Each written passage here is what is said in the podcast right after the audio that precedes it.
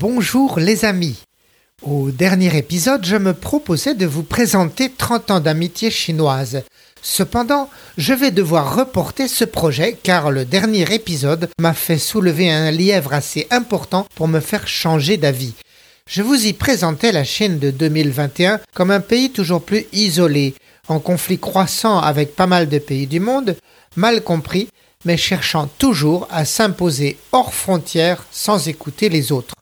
C'était le reflet d'un pouvoir socialiste autoritaire ne faisant confiance qu'en sa propre force, en son idéologie post-stalinienne gérée au sommet par une poignée de gens en l'absence de tout contre-pouvoir. Mais, à y regarder de près, cette vision inquiétante de la Chine est en fait toute récente. Elle date d'une dizaine d'années tout au plus. Plus exactement, elle n'était pas prédominante à mon arrivée en 1987 mais coexistait alors avec plein d'autres facettes très différentes, certaines hilarantes, certaines accueillantes, certaines insolites, mais jamais agressives ou déstabilisantes. Or, à présent, c'est ce mélange de coups de force pas à pas, de langue de bois et de secrets permanents qui semble composer le style de gouvernance du régime. D'où la question, mais pourquoi? Pourquoi la Chine s'est-elle soudainement mise à changer de personnalité, à rechuter vers l'aspect totalitaire qui était le sien jusqu'à la révolution culturelle des années 60, après 30 ans de construction heureuse, de rapports réconciliés avec son peuple et l'Occident?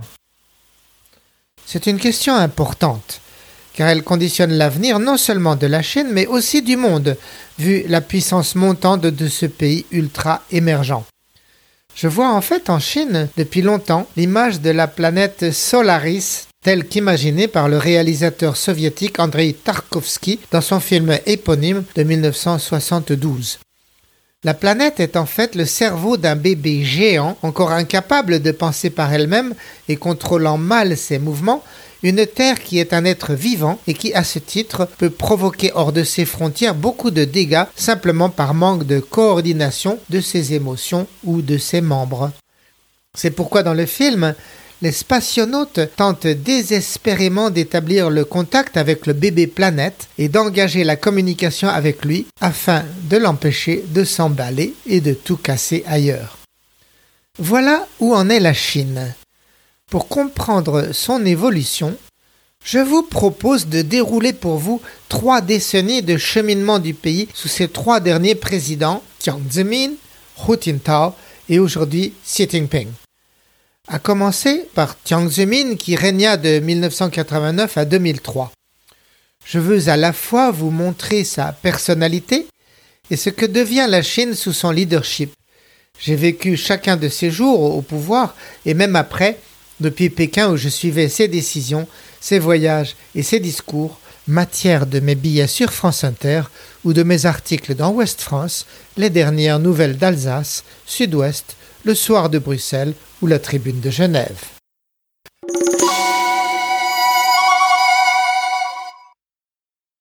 Au printemps 1993, François Plaisant, ambassadeur de France fraîchement débarqué de Paris, s'en allait remettre ses lettres de créance auprès de Jiang Zemin.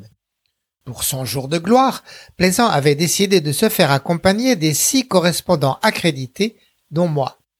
C'était l'occasion rare de voir de près cet homme occulte et tout-puissant, président d'une république de près d'un quart de l'humanité, premier secrétaire d'un parti de 80 millions de membres et chef des armées de 3 millions d'hommes durant. Avec les collègues, je pénétrai donc pour la première fois au sein des saints du PC à Zhongnanhai, un étonnant parc hors du temps au cœur de Pékin, une enclave taillée dans la cité interdite au service des dirigeants.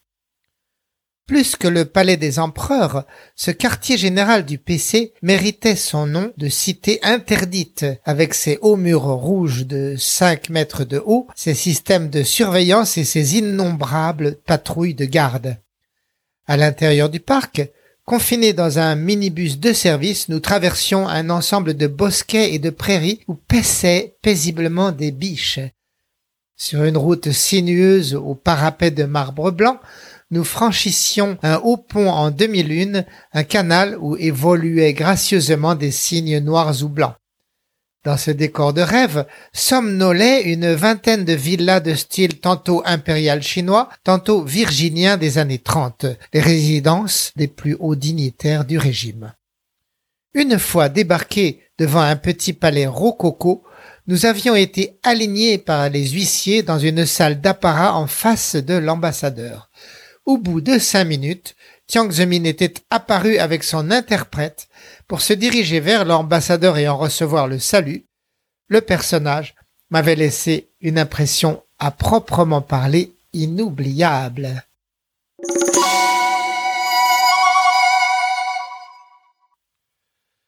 De taille moyenne, Tiang avançait un peu voûté dans son éternel costume noir sur chemise blanche et cravate rouge, avec au visage de grosses lunettes d'écaille qui lui donnaient un regard vieux et sage avec une pointe de désabusé, genre regard de tortue. Ses rares cheveux étaient noirs de jet, teintés selon l'habitude des vieux leaders chinois pour entretenir une légende de jouvence par la vertu du socialisme.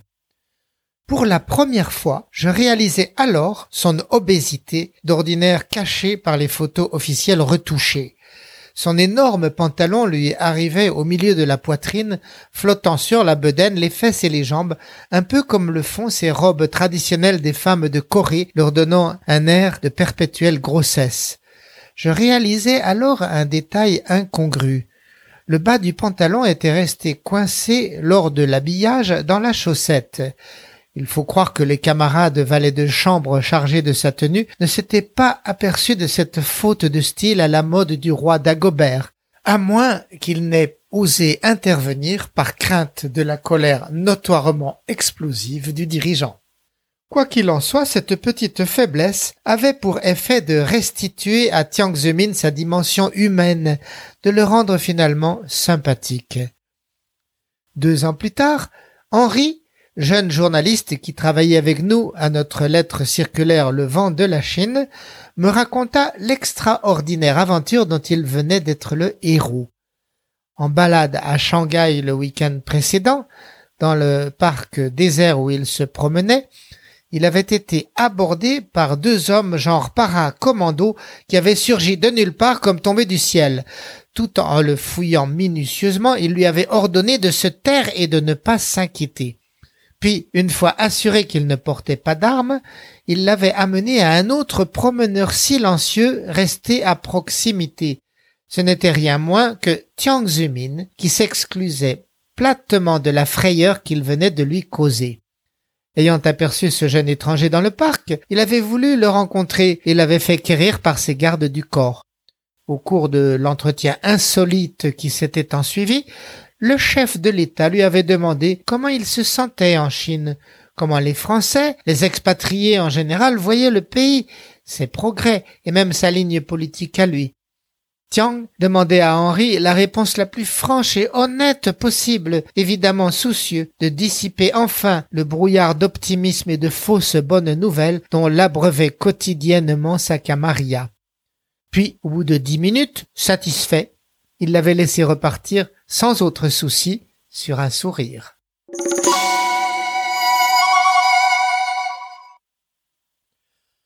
Voilà donc à quoi ressemblait Tiang Zemin, un homme prime-sautier et imprévisible, ringard mais aussi très informé des tendances les plus modernes à travers le monde, esprit cultivé et indépendant, impavide face aux clichés et aux candidatons. En France, il était très ami avec Jacques Chirac, qu'il allait inviter à Yangzhou, sa ville natale du Jiangsu, tandis que le président français le recevrait en son château de Biti, en Corrèze. Tiang était finalement tout sauf coincé. Avec Bernadette Chirac, il danserait la valse. À Moscou, il chanterait en russe dans un banquet. À Honolulu, il saisirait une guitare hawaïenne et à Los Angeles, entonnerait avec la communauté chinoise locale des airs célèbres d'opéra chinois. À Pékin, il croiserait le fer avec une horde d'architectes officiels sur le design du futur opéra national. Les vieux croutons réclamaient un bâtiment lourd au grand toit convexe qui s'intègre au style de la cité interdite voisine. Mais Tiang Zemin leur avait imposé le design futuriste du français Paul Andreu, une bulle émergeant d'un lac qui abritait sous sa robe de verre et de titane toute une série d'outils culturels indépendants les uns des autres, tels l'opéra le plus moderne du monde avec ses trois scènes tournantes, un grand théâtre, une salle de concert symphonique, quelques cafés ou restaurants sur cinq étages, et en prime un théâtre de poche d'art et d'essai de 350 places. Au début, les Pékinois, pas trop sûrs, se moquaient un peu de cet ensemble aux, lignes si peu conventionnelles qu'ils appelaient œufs de canne. Mais Tiang ne s'était pas trompé et grâce à lui, Pékin s'enorgueillit aujourd'hui de ce complexe splendide, adopté et devenu symbole de la capitale.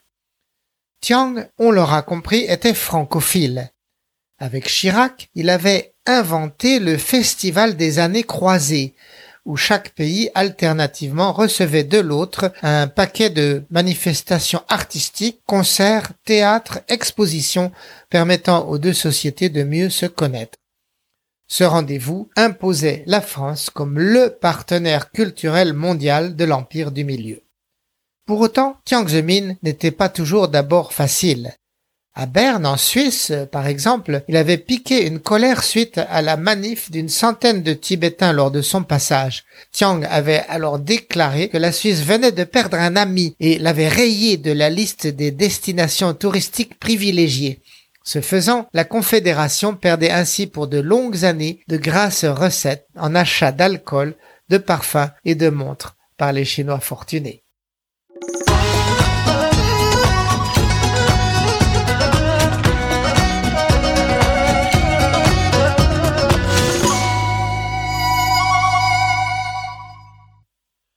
Jiang Zemin était arrivé sur le tard à la tête du pays un peu par hasard. C'était en 1989, juste après le massacre de Tiananmen, où la troupe avait tiré sur les étudiants, causant dix mille morts d'après les estimations secrètes britanniques de l'époque.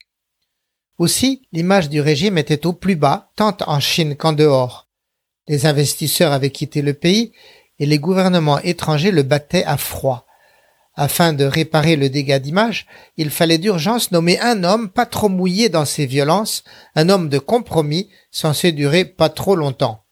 N'ayant jamais fait parler de lui ni exprimé de fortes ambitions, Tiang était l'homme idéal, apparemment en fin de carrière et simple secrétaire du parti à Shanghai. Mais une fois aux manettes, Tiang avait fait mieux que se défendre en abattant systématiquement ses rivaux à commencer par la faction des leaders pékinois proches de Deng Xiaoping. Pour fait de corruption, Tiang avait réussi à faire condamner à 17 ans de prison Chen Xitong, maire de Pékin. Du coup, Shanghai prenait le pouvoir national, tandis que Pékin et la vieille garde des proches de Deng Xiaoping passaient à la trappe poumon économique de la Chine, Shanghai voyait prendre fin 40 ans de mise à l'écart comme la grande catin capitaliste et était réhabilitée. Soudain, elle occupait tous les pouvoirs nationaux à travers son homme, Jiang Zemin. À la tête du pays, Tiang fit preuve d'une belle longévité, 14 ans jusqu'en 2003 et 4 de plus que la limite constitutionnelle. Durant son mandat, l'économie prit un essor exceptionnel avec une croissance régulière dépassant les 10% par an. La prodigieuse économie privée que l'on connaît aujourd'hui, avec ses centaines de milliardaires en dollars, naquit sous sa direction. Tiang s'efforça de coopter au Parti communiste tous ces chevaliers d'industrie ou du commerce sortis de l'ombre à la force du poignet. Tiang favorisa aussi les grands chantiers d'infrastructures comme le barrage des Trois Gorges sur le Yangtze, le plus puissant du monde avec 24 turbines hydroélectriques, chacune de la puissance d'un réacteur nucléaire français. Tiang fut aussi l'homme qui fit entrer en 2001 la Chine à l'Organisation mondiale du commerce, une opération dont elle devait être la principale bénéficiaire. Dès cette époque, cependant, émergeait une contre-réaction de type idéologique. Au tournant du siècle, une vague d'extrême gauche anti-américaine et anti-occidentale se profilait au sommet du parti, notamment dans les milieux de l'armée et de la police. Elle était poussée par les héritiers du régime, les enfants des participants à la longue marche, entre-temps devenus richissimes.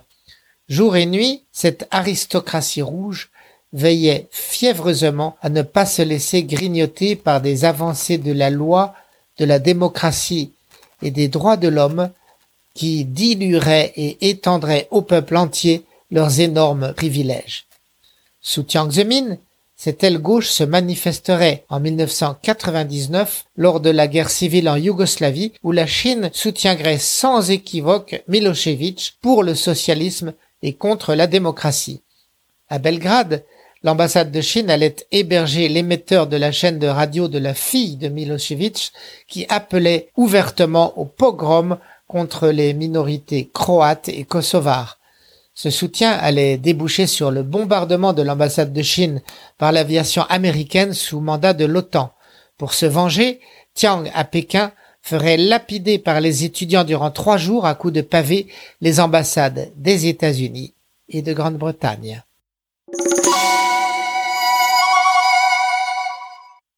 Comme on voit, Tiang n'en était donc pas à une contradiction près.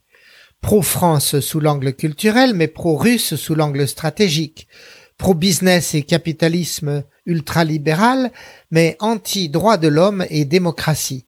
C'est ce louvoiement pragmatique et opportuniste qui lui a permis de durer en changeant en permanence d'alliance en fonction de ses intérêts et en soutenant cette aile milliardaire gauchiste ainsi que tous les nostalgiques d'une époque où la Chine vivait pauvre mais égalitaire et sans stress ni corruption ni pollution. Cependant, Tiang n'a pas tout gagné. Il aurait voulu s'élever à la hauteur de Mao ou de Deng Xiaoping.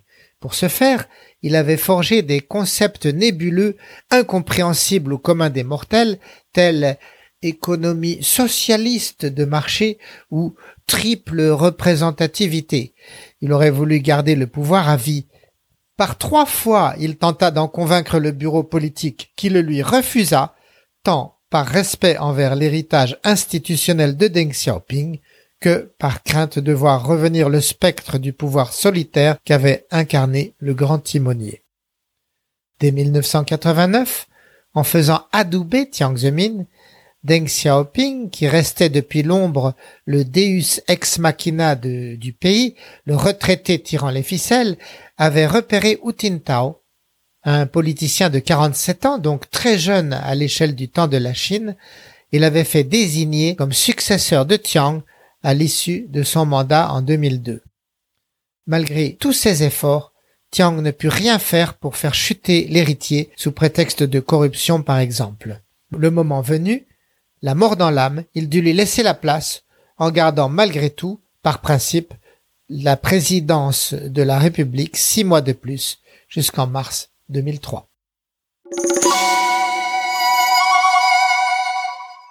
Quand Tiang quitte le pouvoir, la Chine a déjà le profil d'un pays en pleine éclosion, d'un pays qui s'est éveillé, d'un immense succès politique et industriel à travers le monde. Les leaders du monde entier font antichambre pour s'y rendre et accélérer son retour dans le concert des nations. À l'intérieur, l'espoir est immense car en même temps, une grande liberté s'est déployée sur le pays, fruit d'une éducation qui galope, avec près de 10 millions d'étudiants chaque année entre les mille universités du pays, et de la richesse toute neuve. Les écoles, les hôpitaux, les gares, les autoroutes font peau neuve. Tout le monde possède son vélo moteur, bientôt sa voiture et son appartement, voire sa brochette d'appartement achetée pour la spéculation. Pour un peu, on pourrait croire que la Chine, la bonne élève de l'Europe et de l'Amérique, va adopter les mœurs démocratiques de liberté d'expression et d'autodétermination des citoyens. Mieux encore, à 60 ans, Hu Jintao, qui va reprendre les manettes, passe pour adepte de réformes politiques libérales. C'est sûr qu'il va démocratiser tout cela, relâcher petit à petit la censure, laisser parler la presse et les oppositions. Mais, dans ces conditions, pourquoi ces nuages noirs qui s'accumulent à l'horizon, Qu'est-ce qui va venir gâcher la fête? C'est ce que je tenterai de vous expliquer la semaine prochaine sous le régime de Hu Tao. D'ici là, les amis, à bientôt